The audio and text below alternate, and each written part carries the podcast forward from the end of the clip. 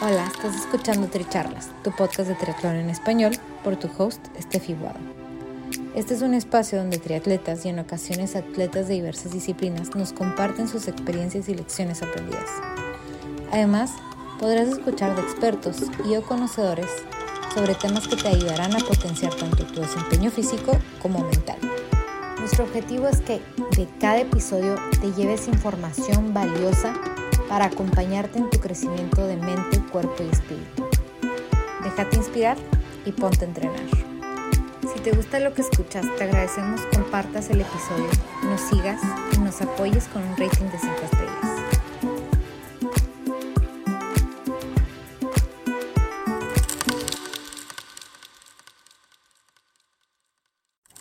Bienvenidos a Tricharlas, yo soy Estefi Guado, su host, y hoy voy a atender algunas de las preguntas que más me hacen. Sobre todo cuando se trata del tema de viajar y obviamente viajar con la bicicleta. Entonces, ya te inscribiste en tu triatlón del otro lado del mundo y ahora qué? Les comparto un poco sobre mis experiencias.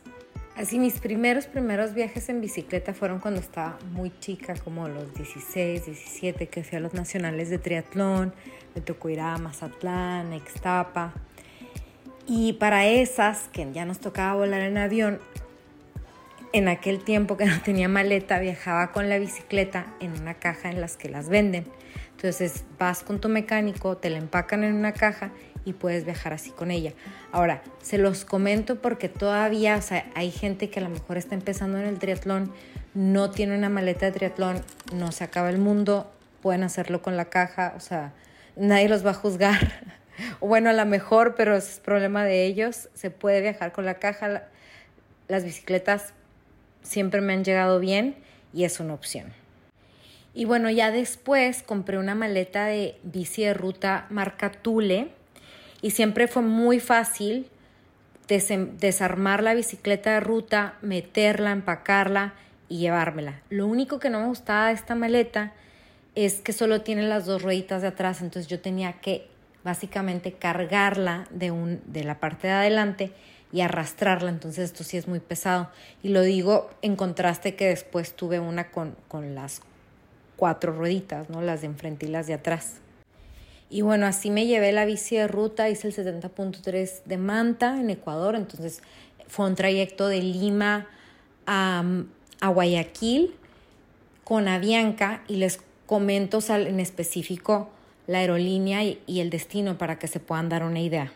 Entonces, con Avianca no tienen la opción de comprar la maleta. Bueno, yo sé que están cambiando, pero en ese entonces no, no tenían la opción de agregar la maleta de bicicleta cuando estás haciendo tu checkout y tus compras. Tienes que hablar por teléfono y decirles, oigan, quiero viajar con bicicleta, mi bicicleta tiene estas medidas, tiene este peso, y te dicen, bueno, usualmente cobran como 140 dólares, o sea, 140 de ida y 140 de regreso.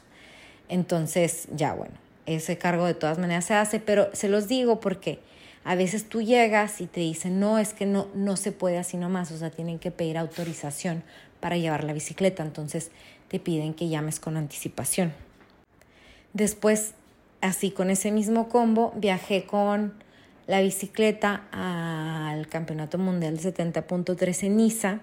Hice Lima Ámsterdam. En Ámsterdam estuve una semana. Les cuento esta parada porque, bueno, este fue el vuelo internacional de KLM y ahí son como 120 dólares de la bicicleta para el vuelo transatlántico. Y bueno, llegué a Ámsterdam, usé la bicicleta en Ámsterdam una semana porque me, me, tocó quedarme por trabajo y lo de ahí tomé un vuelo dentro de Europa porque también no haces, o sea, son diferentes terminales, este, diferentes zonas en las que uno va cuando es un vuelo interno en Europa que los vuelos internacionales. Y, o sea, ya no te ponen estampita en el pasaporte, básicamente. Que bueno, si en verdad la quieren la pueden pedir, ¿eh? Un tip. Entonces para ese vuelo interno costó 70 euros el viaje de la bicicleta, ida y vuelta.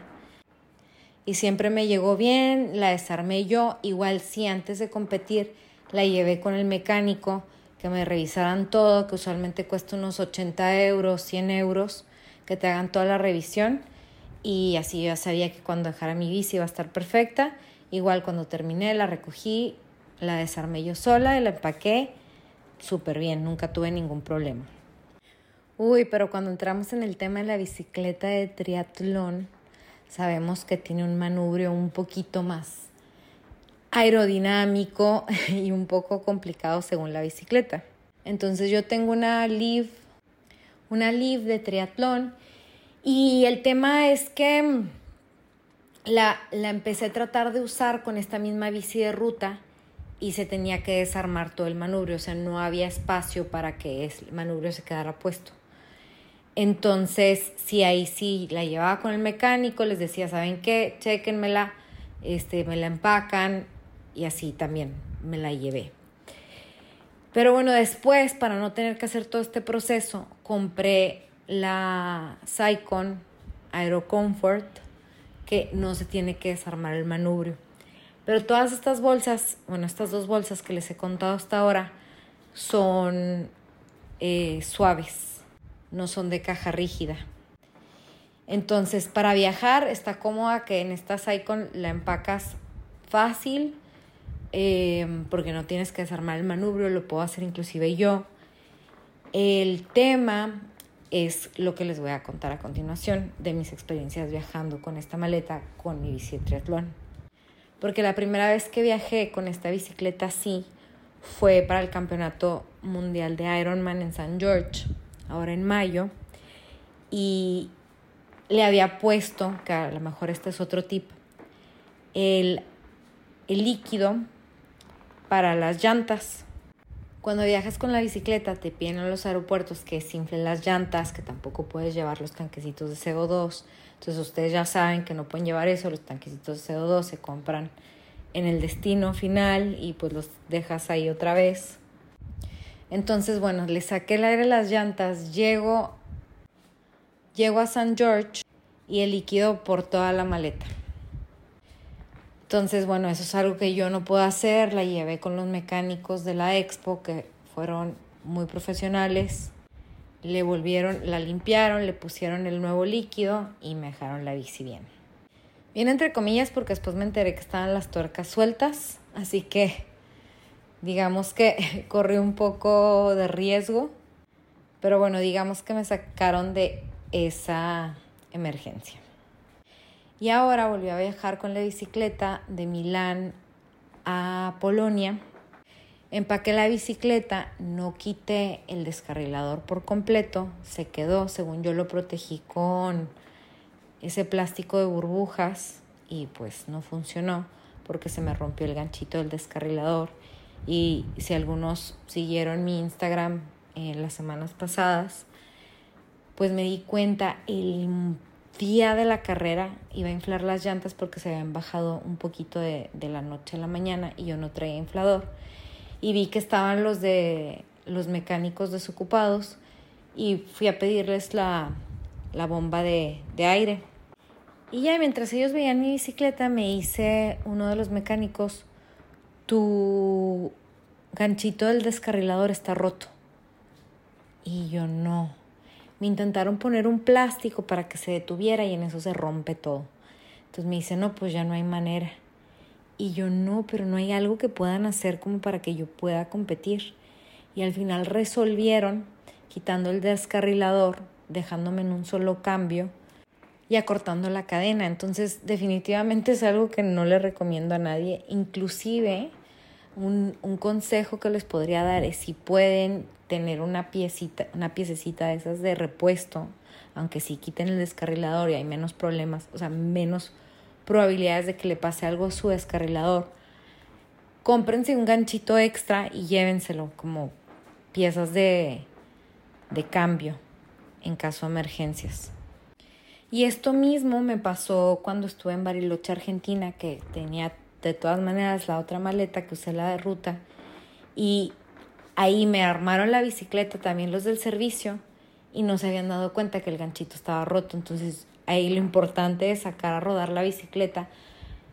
Una vez que se las arreglan o que la hayan llevado al servicio vayan a darle una vuelta o sea que sean unos 10 kilómetros, para que se puedan dar cuenta si la bicicleta en realidad está bien, porque la verdad es que uno, como el conductor de la bicicleta, es el que tiene que saber que su bicicleta está bien. Y la única manera de saber eso es sacando a rodar la bicicleta. Entonces, esa vez iba con, con los Three Monsters, iba con mi coach Chris, con Walter Tacano, con Juliana Fatule, que son todos unos, unos capos. Entonces, se, algo se escucha raro, algo se escucha raro. Este, la regresé al, al servicio y claro, se dieron cuenta que el ganchito del descarrilador estaba roto. Ahora, este tema del descarrilador y sobre todo cuando son bicicletas con batería, con cambios de batería, son súper caras estas piezas. Entonces, si te llega a pasar que el ganchito del descarrilador se te rompe mientras vas en bicicleta, se puede perder el equipo completamente. Entonces es bien importante que si te das cuenta que si se rompe no pedales más. Entonces, bueno, aquí más o menos tienen una idea de cuánto cuesta viajar con la bicicleta, cuánto cuesta más o menos los servicios. Ahora, la otra opción que también he hecho, la hice en el campeonato de 70.3 en San George en septiembre del año pasado, 2021. Renté una bicicleta y como yo sabía que iba a tener bastante desnivel, dije, voy a hacerlo con la de ruta, quedándome un poco con la idea que en el 70.3 de Niza fue mejor hacerlo con la de ruta.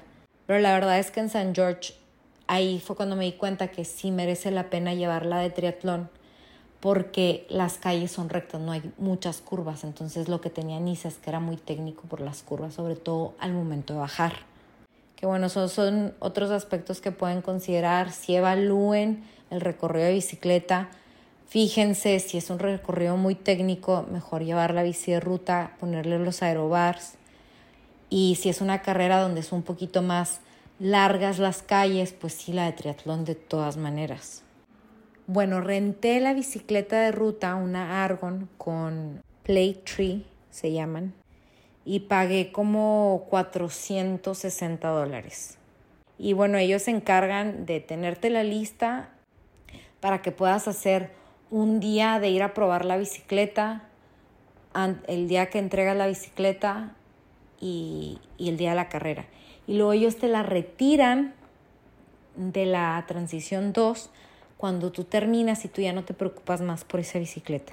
Entonces, este servicio está muy bueno, pero claro, tiene las desventajas de que pues no es tu bici, no entrenaste con ella, vas a ver ahí a ver qué te toca, ¿no? O sea, porque te dicen más o menos cuál va a ser, pero pues no, no sabes, a menos de que tengas exactamente la misma, cómo te puede ir con esa bicicleta. Pero bueno, considerando también de costos, todo lo que les comenté, que son, supongamos, 120, 120, 240, pagar el mecánico otros 100, 320, como que de pronto, aparte de quitarte el problema de que si llega, de que si se me rompe, que si le pasa algo a mi bicicleta, es una opción rentar una bicicleta, porque al final termina siendo más o menos ese costo, pero con un poquito menos de estrés. Y en esa carrera me fue súper bien, la verdad es que la bicicleta se portó súper bien, pero sí sentí que tenía una desventaja en las partes planas con la gente con bici de triatlón y en las bajadas pues también. O sea, sí me di cuenta que yo subía mucho más rápido, muy ágil en en todo el recorrido que las que llevaban bici de triatlón. Pero bueno, sin duda para un full Ironman la pensaría muchísimo más de rentar una bicicleta porque son demasiados kilómetros y la verdad es que para tener un recorrido así de largo sí vale la pena llevar la bici con la que uno ha entrenado, con la que ya está familiarizado. Y basado en mi experiencia en estos últimos años que he estado viajando bastante con mi bicicleta, sí he decidido que tengo que probar usar la caja dura porque este sí me llevo sorpresas con, con las cajas suaves. Ah, porque también ahora en el Mundial en San George no solo se le salió el líquido a las llantas, pero también se rompió como el ganchito que agarra la batería de, de los cambios. Entonces sí conseguí cómo me lo repararon aquí en Italia pero pues sí, o sea, siempre se me está rompiendo algo cada vez que viajo con ella, entonces yo creo que ya es momento de cambiar. Y bueno, algunos otros tips que les puedo dar de vuelos largos es llévense una botellita de agua vacía para que puedan pasar seguridad. Llegando ahí, todos los aeropuertos tienen algún lugar donde puedas llenar la botella y si no son de esos que, que es como gratis, pues la llenan con agua en un Starbucks, o sea que siempre te dan el agua, te la, te la pueden regalar.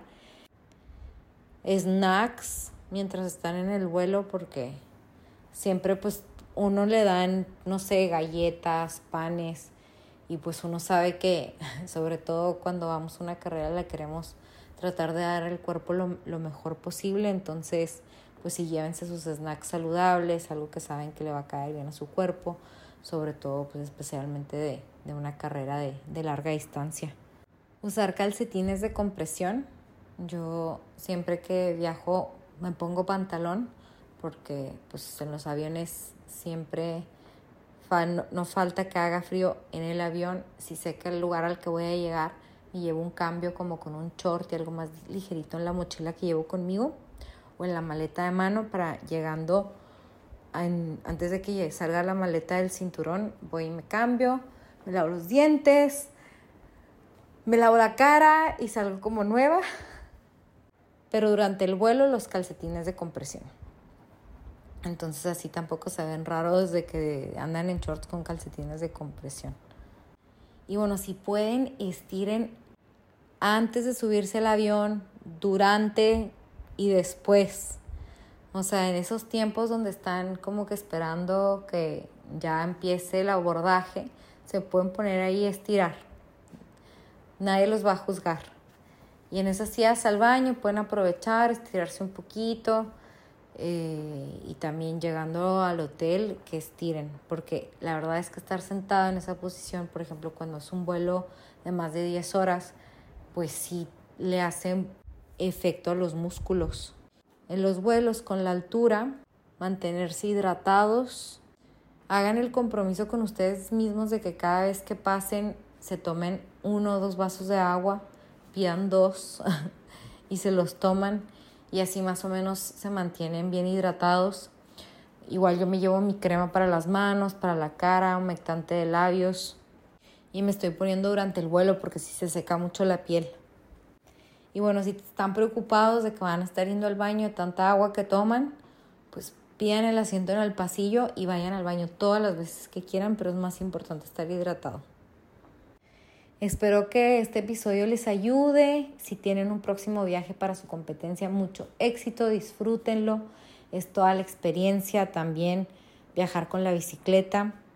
Si tienen otras preguntas, me las pueden hacer llegar por Instagram en la cuenta de Tricharlas, mandándoles un besote. Gracias por ser parte de esta comunidad de atletas inspirando atletas. Este espacio es traído a ustedes en colaboración con Ojana Triathlon, donde atletas de todo tipo nos comparten sus experiencias y lecciones aprendidas a través del deporte. Los invito a suscribirse al podcast y ponerse en contacto conmigo a través de la página en Instagram de Tricharlas, donde me pueden dar sus comentarios, sugerencias, si conocen alguna persona que tiene una historia para compartir con nosotros. Y estamos en contacto.